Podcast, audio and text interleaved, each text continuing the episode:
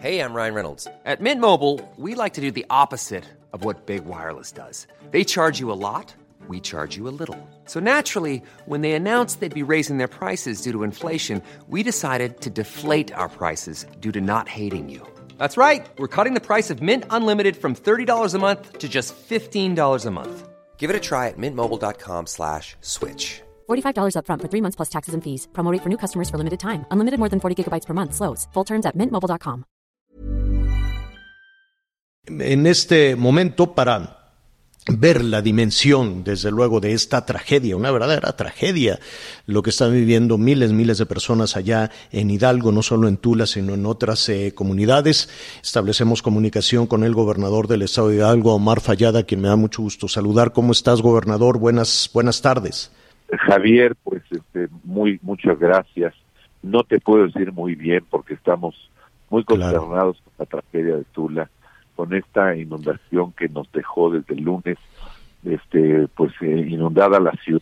En unos lugares hasta tres metros de altura subió el nivel del agua, con los decesos que ha dado a conocer el IMSS, este, que se, han, se, se ha ido afinando la, la cifra de personas, los nombres, este, la entrega de cuerpos y ya con toda la información que tenemos, bueno, pues eh, ya mi amigo señor Robleo, director general ha dado un informe muy completo esta mañana de las cosas que sucedieron en el hospital de IMSS, que es la parte más grave del asunto por los muertos que hubo ahí y porque pues eh, verdaderamente el, el hospital se vio afectado de una manera muy singular, súbita, este, de que las enfermeras se dan cuenta de que se está metiendo el agua al piso del hospital, a que está inundado el primer piso, pasan minutos. Este fue un asunto verdaderamente grave. Y afortunadamente este ya no hay más muertes que lamentar. La noche de anoche que parecía sería otra nueva suma a la catástrofe este, afortunadamente ante las predicciones de lluvia en el Valle de la Ciudad de México, no llo sí llovió, pero no llovió. Claro. Claro. De hecho, los, los investigadores, los meteorólogos, gobernador, dicen que no se llegó a un, a, un nivel eh, eh, superior a lo que en esta temporada de lluvias se registra en la zona del Valle de México. Y la pregunta entonces es, ¿qué pasó? ¿No? Mira, Usted, sí. A ver este, viene todo desfoga, ¿no? El emisor oriente, el túnel emisor oriente, el túnel emisor centro, este, la, la presa Dancho en el Estado de México, la presa Tashimay, la presa Requena en Hidalgo, la presa Ento, este, todos desfogan al río Tula. Y resulta ser que si tú revisas el trayecto de las aguas negras que vienen desde México y vienes viendo el comportamiento del río, digo, el de los túneles solo lo puedes saber con agua porque son controles este, internos, pero lo que nosotros vemos afuera es que hay una gran cantidad de basura, está completamente ensolvado el río Tula en todas las cortes, en todas las curvas que da. Ves la gran cantidad de basura que proceder a desensolvar prácticamente todo el río Tula. Claro. ¿Para qué? claro, ese es un y para que cuando venga la Exacto, es, es un es un tapón que eh, por lógica eleva el nivel del río y, y se sale de madre, se desborda. Así es. Y entonces, primero, sí ha caído más cantidad que la normal, porque estamos recibiendo el agua en Hidalgo. O sea, los expertos tienen que referir cuánta agua está llegando por los conductos que debe llegar Hidalgo y eso te va a dar la magnitud de lo que fue a parar a los drenajes en la Ciudad de México y en el Estado de México y ya en el propio Estado de Hidalgo. Ahora, ¿esto quiere decir, gobernador, que se abrieron las presas? ¿Se abrieron las compuertas? No necesariamente. Hay presas, este, hay presas, este, como la que te el Estado de México, no tienen compuertas. Llegan a su máxima capacidad y solitas comienzan a... Solitas se desbordan. Cuando llegan a su máxima capacidad no hay compuertas. Hay otras que sí tienen compuertas. Requena tiene compuertas, Endo tiene compuertas, pero eso le permite a la Conagua ir controlando los despogues antes de que la empresa dé de sí. Este, te voy a poner el caso de la Requena.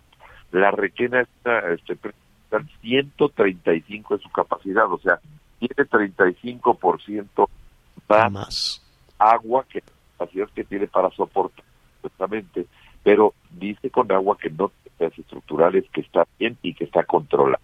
Entonces ese desfogue está siendo controlado. Pero la tienen que desfogar porque si no nos va a inundar otra cosa peor, ¿eh?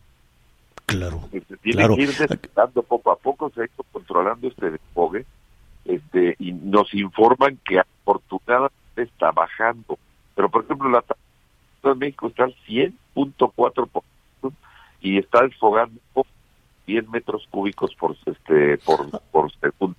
Este, Ahora, toda, toda esa información toda esa información, por ejemplo, de la Conagua eh, en, en, términos de la infraestructura de las presas o del Servicio Meteorológico Nacional, ¿no? En términos de la densidad de lluvias que se pueden que se pueden pronosticar, ¿no? Lo, la, Nosotros ¿no? estamos con la información de Conagua, Conagua permanente, es su director general, Hector Martínez, estuvo acá conmigo el día de ayer, dándonos una explicación de la cantidad de agua que podría llegar al río Tula y que si anoche lo, llovía lo mismo que ayer, íbamos a tener te, te, escuchamos anoche haciendo, haciendo lo que tienes que hacer, ¿no? De, de, tratando de, de, alertar a la, a la ciudadanía. Ahora, ¿quién tiene que tomar las, eh, es, no las decisiones, me queda claro que la autoridad del Estado y la autoridad municipal, pero en qué momento al, al, algo falló, no, no sé si esa es la palabra correcta, gobernador, entre el pronóstico, entre la infraestructura, entre la observación, ¿no? En una temporada de lluvias, en una observación que, que queremos suponer natural u obligada de, de, las presas, de los caudales, y la, y la toma de decisiones. ¿Es protección civil? ¿Quién, quién, Mira, ¿quién tiene que tomar esa decisión? Que nosotros, las alertas que nosotros tomamos son las de Conagua. Y uh -huh. nosotros eh, cumplimos la obligación de distribuir esa información a todas las áreas de protección civil municipales. O Exacto. sea, la federación nos las entrega a nosotros vía Conagua, nosotros a todas las presidencias municipales, y las presidencias municipales hacen las difusiones en sus regiones. No, no faltó aviso, se hizo un aviso por Conagua, nosotros lo distribuimos a las presidencias municipales, las presidencias municipales algunas emitieron comunicado diciendo este cuál era el, el riesgo. Claro, no sabe nunca el nivel de riesgo tan alto. Sabíamos que íbamos a tener lluvias y posibles inundaciones, lo que nunca nos imaginamos es el caudal que iba a traer Tula, que está ensolvado. Entonces, este, imagínate que pues claro, esto supera. Claro, claro, porque porque la decisión se toma a partir de la de la información de de, de, de, de las lluvias, pues, ¿no? De, de la de la fuerza con la que se puedan registrar las lluvias y nadie sabe el tapón que hay en las curvas de de, los, los canales, de los ríos. Este y hay algo, Javier, muy importante, es súbito la verdad es que yo, yo no podría decir, yo he visto que ha habido como un intento de ver si hay responsables culpables, si alguien no hizo la tarea, pero eso se va a ver de todos, eso estamos todos claro. obligados. Pero va, ma, ma, más allá de la responsabilidad, eh, gobernador, o de, ah, fue culpa de, de tal persona, no, yo, no, ¿no? Yo, yo, yo siento que tenemos que aprender todos, incluidos los medios de comunicación, ¿no? O sea, to, to, todos tenemos que aprender de qué pasó. Por eso es esa insistencia de saber no guardar silencio, no hacer como que nada sucedió en ese sentido. Yo sé que en este momento lo primero es que las personas recuperen recuperen su, su, su, sus cosas, su vida, ¿no? Pero sí tendríamos que aprender un poco de no todo esto. Ya, eso estoy totalmente de acuerdo. Debe haber una sí. investigación profunda siempre para ver si simplemente para decir todo estuvo bien o algo falló. Es, Exacto. Es, es una autoevaluación que tenemos que hacer todas las autoridades frente al pueblo para que veamos qué falló, porque por ejemplo, este ayer hacía yo un llamado a todos los pobladores estando inundado el primer piso de su vivienda, siguen en el segundo y ayer teníamos el temor que si venía otro otro sí anoche iba a querer anoche otro anoche te, más, a tapar te, las casas dos pisos y ahí corre peligro la vida de las personas por quererse quedar a resguardar una televisión. O sea, ¿Cómo van a ayudar a todas estas familias, gobernador? A todas estas personas que, aunque saben que ya no sirve lo que están cuidando y vigilando, porque se descompuso. Único que, el único que tienen. ¿Cómo se les va a ayudar? Ya anuncié ayer que es pasando la contingencia, Primero, estamos esperando que ya no siga lloviendo, que pare la lluvia. Segundo, estamos esperando desalojar el agua. Para eso estoy pidiendo el apoyo solidario de los estados de la República, a ver si nos pueden mandar Bactor sin bomba. Con agua está haciendo lo suyo, el estado de Hidalgo está haciendo lo suyo, los municipios están haciendo lo suyo, pero solos no vamos a poder. Ojalá que exista la solidaridad de todos. ¿Quién levantó la mano de, de los estados vecinos para ayudar? Ha dado apoyo la Ciudad de México, mi amiga Claudia Sheinbaum, Alfredo del Mazo, que también está sufriendo propios problemas, pero nos mandó un helicóptero de rescate. Este, eh, hay otras entidades federativas, como ha sido el caso de Querétaro, como ha sido el caso de Aguascalientes.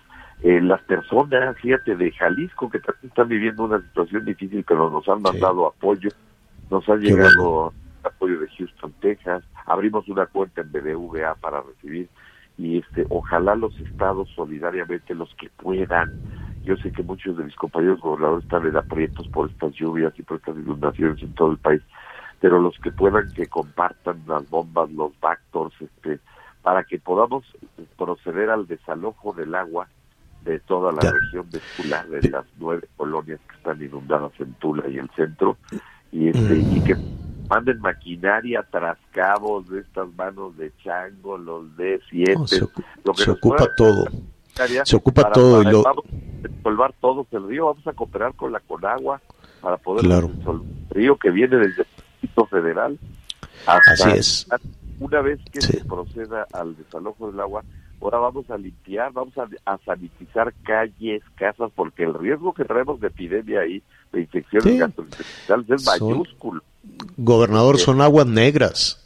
Sí, son aguas negras. Este, Son aguas negras y el problema sanitario se tiene que, supongo yo, que se tiene que atender como lo están haciendo pensándolo de- desde este momento. Ya no hay Fonden, gobernador. ¿Cómo le van a hacer?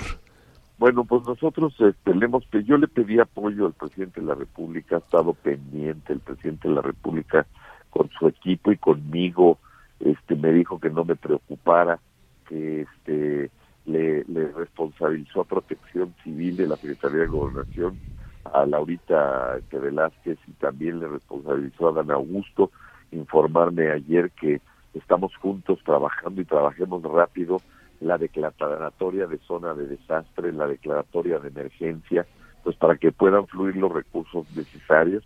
Me dijo que habrá recursos, entonces este confío en que esa parte, en cuanto logremos sacar el agua y sanitizar, ya hayamos terminado la declaratoria de zona de desastre, pues para que puedan fluir los recursos necesarios, porque aquí se habla de afectaciones gravísimas. Ayer tenemos una cifra preliminar que ya pasa los 6.400 millones de pesos, ¿no? Imagínate.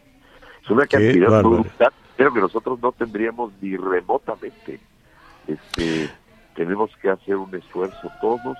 El llamado ha sido atendido, el presidente me dijo que habrá apoyo, Adán Augusto ha estado al pendiente, la directora de Protección Civil al pendiente, el director de Conagua ha estado acá conmigo, Soy Robles estuvo acá conmigo y ayer estuvimos pendientes al teléfono también, su personal anda Sí. acá, pues ellos perdieron prácticamente el hospital de, de Tula, este, eh, ya se reubica a todos los enfermos en Pachuca, tiene buena capacidad del IMSS, fíjate que íbamos apenas a inaugurar un gran hospital regional del IMSS acá en Pachuca con el presidente de la República, pues ya lo inauguramos porque como ya estaba listo y equipado, este, no Mm. nos esperamos a la formalidad, decidió Zoé Robledo ponerlo en marcha para el servicio del- de los eh, eh, derechohabientes de Tula, Sí.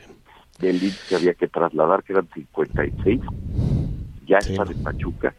Y ahorita el llamado que hacemos, primero, ojalá pedimos que no haya más lluvia, que ya nos Mm, permita. Este, Que se acabe septiembre, que se acabe Ah. septiembre, dicen, dicen por ahí. Este, gobernador, estaremos, 2021. Exacto. Gobernador, estaremos muy cerca de ustedes si nos permites lo que necesiten con este espacio para este para, para todo aquello que, que, que nos lleve a, a levantarnos todos, Sí, a levantarnos en Hidalgo, ese estado bellísimo, de gente tan buena, tan trabajadora. Hoy en desgracia estaremos repitiendo los números de cuenta, los centros de acopio, Sí. todo lo que sea necesario y que los ciudadanos, porque te están llegando muchísimas llamadas de, de incluso de los Estados Unidos y de varios estados Ah, del país, cómo ayudo, cómo ayudo, aquí les estaremos se- diciendo. el centro de acopio del Palacio de Gobierno, el centro de acopio del DIF estatal. Este, no, no manden cosas directas este, porque hay, uh, convierten en un caos. Sí, claro. Este, y es más difícil. La logística es lo complicado. Es pesado, es complicado, hay que hacer una selección, hay que revisar eh, qué tipo de cosas. Mira, por ejemplo, ayer la Asociación de Presidentes Municipales de Hidalgo, toneladas de apoyo, las llevó el, el presidente de la asociación, el presidente de la República, Félix José Ramón, presidente municipal de Michoacán, este, que es el vicepresidente, y los 67 alcaldes de esta sesión mandaron todas las entregas directamente al gobierno. O sea, no van mejor, parte mejor, mejor. Gobernador, estaremos ahí con ustedes y por tu conducto, desde luego, un abrazo enorme a todos nuestros amigos allá en Hidalgo, que además todos los días nos están escuchando. gracias, es Omar Fayad, el gobernador de Hidalgo. ACAST powers the world's best podcasts. Here's a show that we recommend. The Real Housewives is a guilty pleasure for most, but if you're looking to not feel guilty about that pleasure, tune in to Everything Iconic with me, Danny Pellegrino, where I break down all the messy moments and behind the scenes antics of Bravo's popular franchise. And on Everything Iconic, I also interview celebrity guests like Kelly Ripa, Kiki Palmer, Drew Barrymore, Cameron Diaz, and more about their guilty pleasures, their past work, and so much more. So if you're pop culture obsessed and find yourself watching way too much reality TV like me, tune in to Everything Iconic with Danny Pellegrino wherever you listen to podcasts. ACAST helps creators launch, grow, and monetize their podcasts everywhere. ACAST.com.